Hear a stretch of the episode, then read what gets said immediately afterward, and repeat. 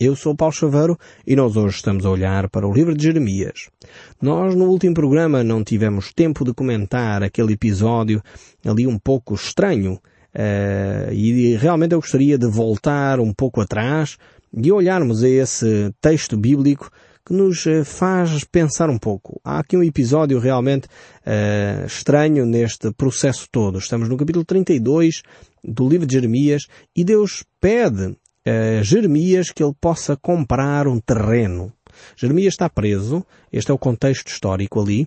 Jeremias está preso, uh, temos Nabucodonosor às portas da cidade a fazer o cerco da cidade e Deus envia este, uh, enfim, este primo, uh, filho do seu tio, para lhe oferecer um terreno porque Jeremias seria o homem que estaria em melhor posição para o adquirir, pois era o homem que tinha o direito de resgate do, do terreno. E Deus diz a Jeremias para ele o comprar. Por que é que Deus faz isto num período tão estranho? Uh, primeira lição que nós poderíamos tirar desse texto bíblico, estamos no capítulo 32, do verso uh, 7, 8 em diante, uh, fala-nos acerca disto. A primeira lição que podíamos tirar é que nem sempre as circunstâncias nos devem condicionar. Este é o primeiro aspecto importante. Ele está ali e Deus fala ao coração dele e diz então, diz o texto no verso 8, então entendi que isto era a palavra do Senhor e comprei, pois de Ananel, filho do meu tio, o campo que está em Anatote e lhe pesei então o dinheiro, uh, 17 ciclos de prata. Ele entendeu que este, este momento vinha da parte de Deus. Então a primeira coisa é que nem sempre as circunstâncias são aquilo que uh, se deparam diante de nós. As circunstâncias não eram momento de comprar terrenos. As circunstâncias eram tudo menos favoráveis a negócios. Estavam na iminência de perder a cidade.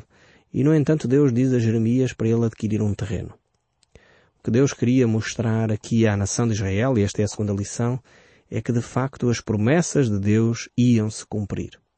Ou seja, o povo não deveria ficar uh, angustiado, porque eles voltariam de novo para a cidade de Jerusalém. E esta era a grande lição que Deus queria que o povo uh, tivesse, que o povo adquirisse. E por isso mesmo uh, Jeremias tinha esta responsabilidade de agir de uma forma que trouxesse confiança à nação de Israel, trouxesse confiança à cidade de Jerusalém. Então este é um cenário interessantíssimo, não é? Onde Deus utiliza as coisas práticas do dia a dia para nos revelar ali a sua palavra, a sua vontade. Então devemos estar atentos sempre uh, àquilo que acontece ao nosso redor e perguntar a Deus o que é que Deus nos quer ensinar uh, com as circunstâncias do mais comum que possam uh, imaginar.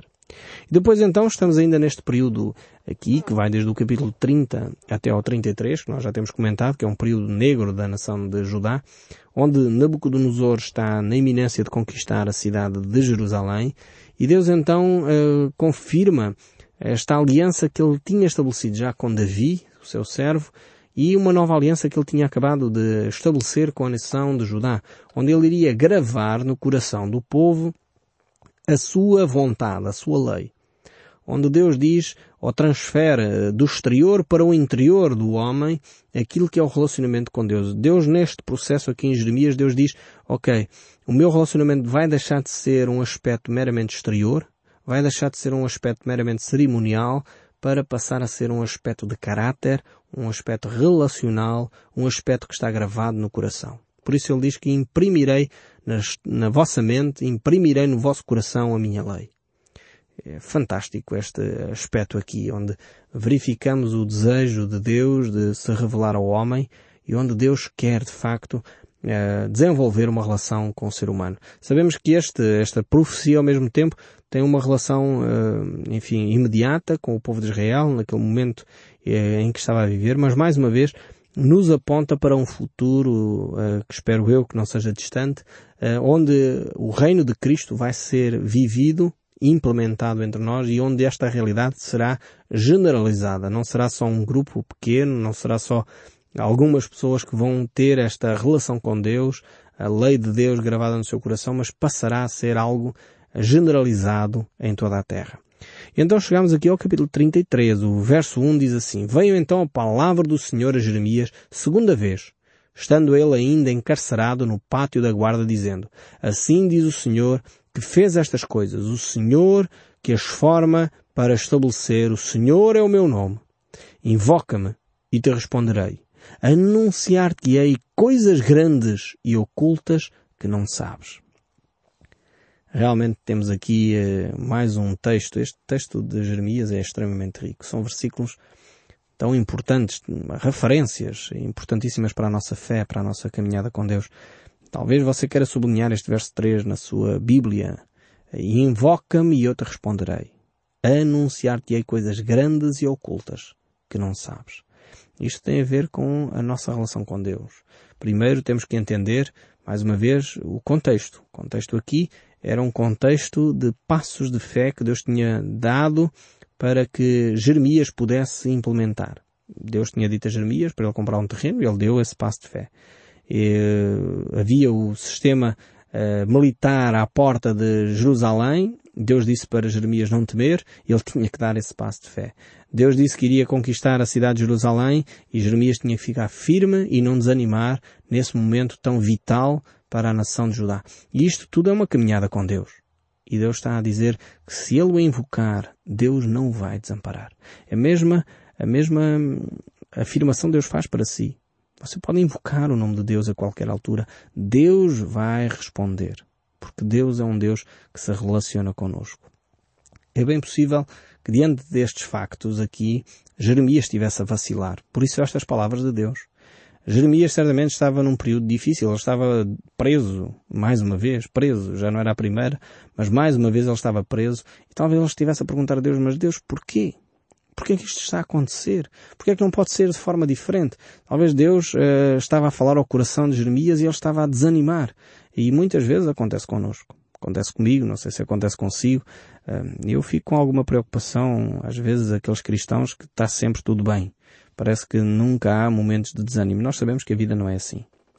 Muitas vezes há pessoas que tentam esconder esses momentos de desânimo e quando tentam esconder, às vezes a queda depois é maior.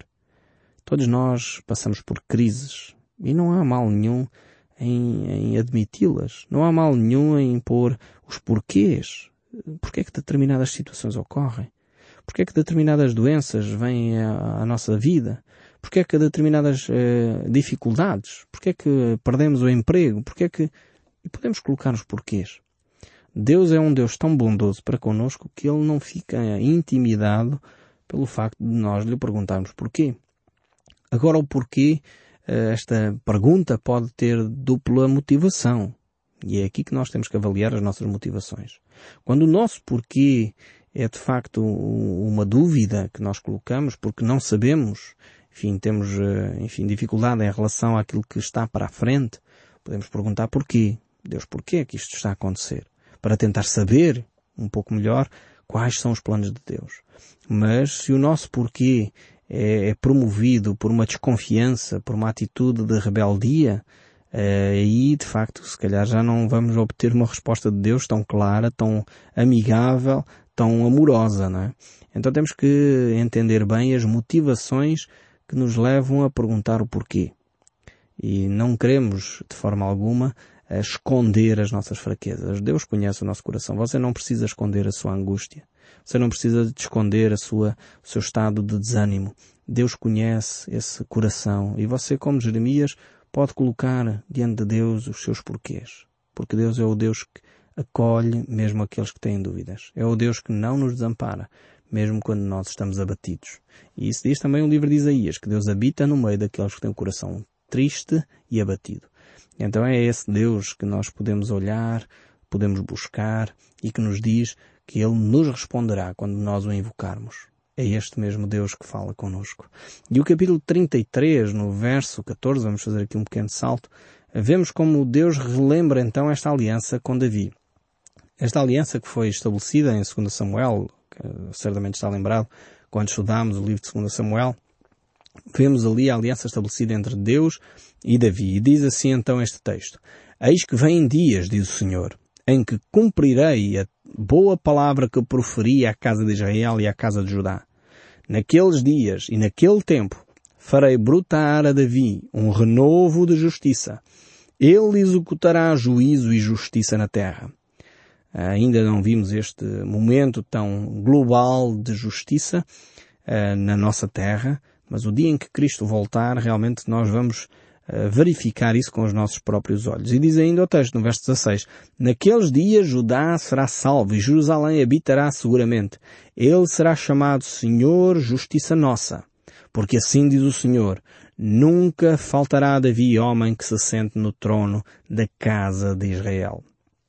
Havia aqui contexto, e mais uma vez a razão desta promessa, é que havia aqui a iminência do rei de Judá uh, ser destronado, ser morto e não deixar descendência. Então Deus dá a assegurar dizendo, eu vou cuidar da promessa que eu fiz a Davi. Não fiquem assustados, porque a promessa fui eu que a fiz. E por isso mesmo eu cumprirei essa promessa. No trono de Davi realmente irá se sentar aquele uh, que irá implementar a justiça. E era de Jesus que Deus aqui estava a falar. E o verso 19 prossegue. Veio a palavra do Senhor a Jeremias dizendo, Assim diz o Senhor, se puderes invalidar a minha aliança com o dia e a minha aliança com a noite, de tal modo que não haja nem dia nem noite a seu tempo, poder-se-á também invalidar a minha aliança com Davi, o meu servo, para que não tenha filho nem reino no seu trono, como também com os levitas e sacerdotes, meus ministros. Como não se pode contar o exército dos céus, nem medir a areia do mar, assim tornarei incontável a descendência de Davi meu servo e os levitas que ministram diante de mim. Então temos aqui este cenário onde Zedequias, este rei corrupto, uh, vai perder o trono uh, por causa da conquista de Nabucodonosor, uh, que está prestes a invadir a cidade de Jerusalém. E Deus promete então que mesmo assim, mesmo que Zedequias vá embora, Deus vai preservar a linhagem de Davi. E foi exatamente isso que Deus fez. E Deus dá esta promessa dizendo que não só vai preservar, como vai multiplicar esta linhagem. E o tem feito através da pessoa de Cristo, através do cristianismo. Hoje, de facto, todos os cristãos são de alguma forma ministros uh, de louvor. Os levitas que ministravam diante de Deus eram os ministros de louvor. E a Bíblia diz claramente, o apóstolo Pedro nos diz isso na sua carta, que todos nós somos sacerdotes reais. Eu sei que isto pode chocar algumas pessoas a pensar que há um grupo, é o clero, aos sacerdotes que, que são então ministros da igreja e por isso esses são mais espirituais e depois aos outros. Não é isto que a Bíblia ensina. Aliás, já muito se tem dito, e esta é uma grande diferença teológica, eh, é que nós vemos nas Escrituras que todos nós somos sacerdotes. Não há esta distinção entre leigos e sacerdotes. Isso era na velha aliança. Na nova aliança, todo aquele que serve, todo aquele que é cristão, é um sacerdote de Deus, é um levita, é alguém que está pronto para ministrar diante de Deus o louvor perfeito. Então, nós temos talvez que mudar um pouco a nossa mentalidade, a nossa maneira de pensar em relação à vida e à espiritualidade, porque na realidade, você que nos está a ouvir pode não ser alguém que trabalha numa igreja qualquer, numa paróquia qualquer, mas a Bíblia nos mostra claramente que todos nós somos sacerdotes de Deus. Todos nós temos a responsabilidade de servir, de ministrar a Deus um louvor perfeito. E essa é a sua responsabilidade, assim como minha, assim como de outras pessoas que creem em Cristo. Mas continuando aqui o capítulo 34, o verso 1 nos diz, Palavra do Senhor que veio a Jeremias, quando Nabucodonosor, rei da Babilônia, todo o seu exército e todos os reinos da terra que estavam debaixo do seu poder e todos os povos pelejavam contra Jerusalém e contra as suas cidades, dizendo, Assim diz o Senhor Deus de Israel. Vai, fala a Zedequias, rei de Judá, e diz-lhe, Assim diz o Senhor, eis que eu entrego esta cidade nas mãos do rei da Babilônia, o qual a queimará. Tu não lhe escaparás das mãos, pelo contrário, serás preso e entregue nas suas mãos. Tu verás o rei da Babilônia face a face, e ele te falará boca a boca, e entrarás na Babilônia. Todavia ouve a palavra do Senhor, ó Zedequias, rei de Judá.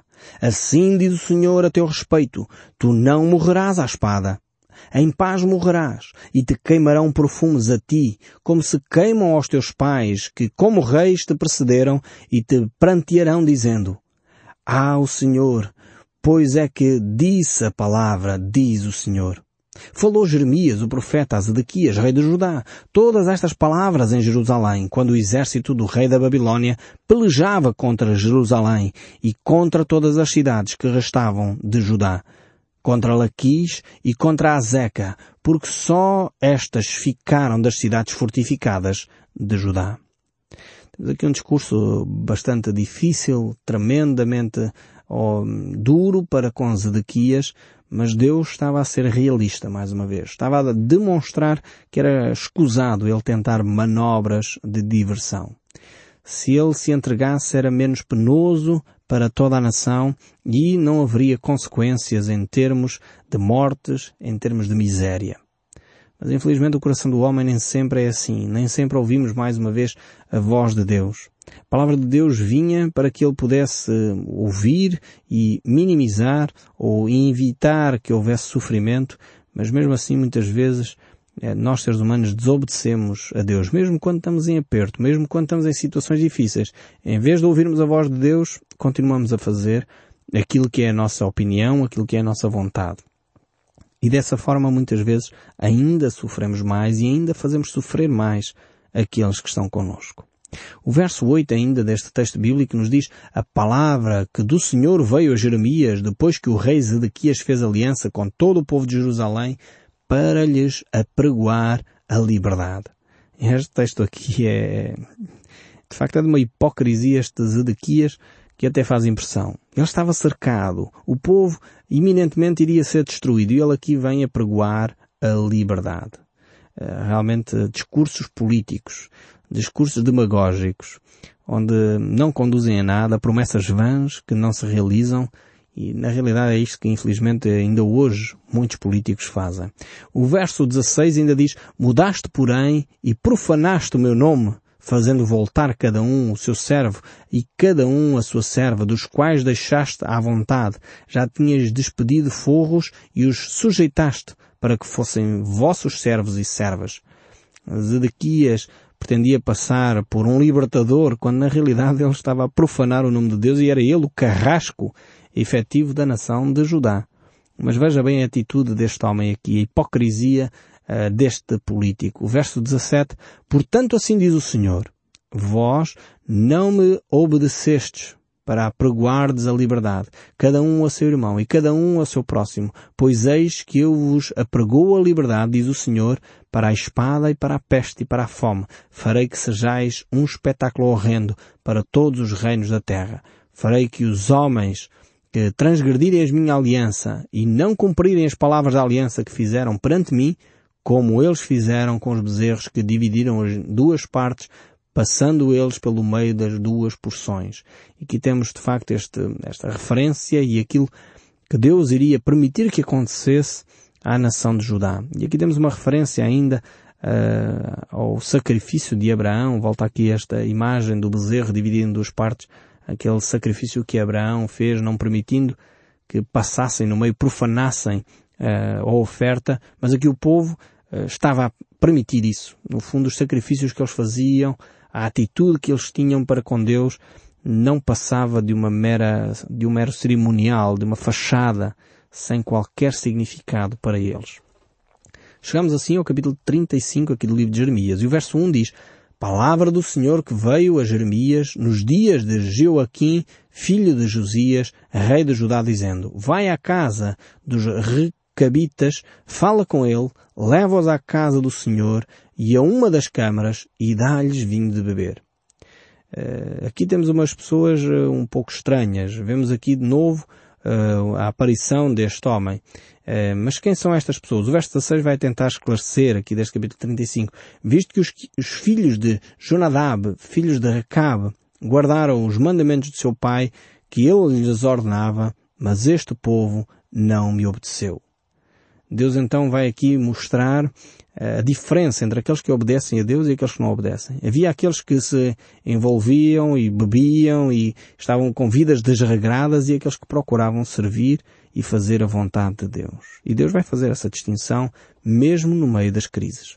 Saltamos agora para o capítulo 36, o verso 1, e temos que correr um pouco mais agora, e diz assim uh, o texto bíblico. No quarto ano de Joaquim, filho de Josias, rei de Judá, veio esta palavra do Senhor a Jeremias dizendo, Toma um rolo, um livro e escreve nele todas as palavras que te falei contra Israel, contra Judá e contra todas as nações, desde o dia em que te falei, desde o dia de Josias até hoje. Ora aqui Jeremias tem de facto esta, esta ordenança, este, este mandamento de Deus para poder começar a escrever o livro de Jeremias que nós hoje temos acesso e que tivemos a estudar durante este tempo. E o verso 18 ainda nos diz, respondeu-lhes Baruch, ditava-me pessoalmente todas estas palavras e eu as escrevi num livro com tinta. E vejam o que é que acontece a seguir. E o rei estava assentado na casa de inverno pelo nono mês e diante dele estava um braseiro aceso. Tendo Jeudi lido três ou quatro folhas do livro, cortou-as o rei com um canivete de escrivão e lançou no fogo que havia no braseiro. E assim todo o rolo se consumiu no fogo que estava no braseiro. Que atitude diferente esta aqui. Enquanto Josias, o pai eh, deste homem, deste rei que agora estava a governar, eh, que, é, que é Joaquim, eh, quando Josias estava eu a dizer, sabendo que o livro do, da, da lei foi descoberto, acarinhou, levou o povo a redescobrir a Bíblia, este homem Joaquim, ao ver o livro da lei, ao ver a palavra de Deus, tem uma atitude completamente oposta. Pega na Bíblia e pumba, lança na lareira. Consome a lareira a fogo. Alguns poderiam dizer, bem, mas Deus poderia ter impedido isso, era a sua palavra, a palavra sagrada. Mas veja como é que Deus reage a esta situação. Não se atemorizaram, não rasgaram as vestes. Portanto, esta foi a atitude ainda do rei. Nem o rei, nem nenhum dos seus servos que ouviram todas estas palavras. E vemos como Deus a seguir no verso 28 manda Jeremias uh, voltar a escrever tudo. Diz, toma outro livro e escreve nele todas as palavras que estavam no original, que Joaquim, rei de Judá, queimou. E aqui temos uma lição tremenda e é com esta lição que eu quero concluir. É que muitas vezes Deus não impede que circunstâncias ou dificuldades cheguem à nossa vida. Mas mesmo no meio das dificuldades, mesmo no meio das circunstâncias adversas, Deus nos pede perseverança. E esta é uma palavra que eu gostaria que você ficasse a ouvir, mesmo depois de desligar o seu rádio. Que Deus o abençoe ricamente e até ao próximo programa.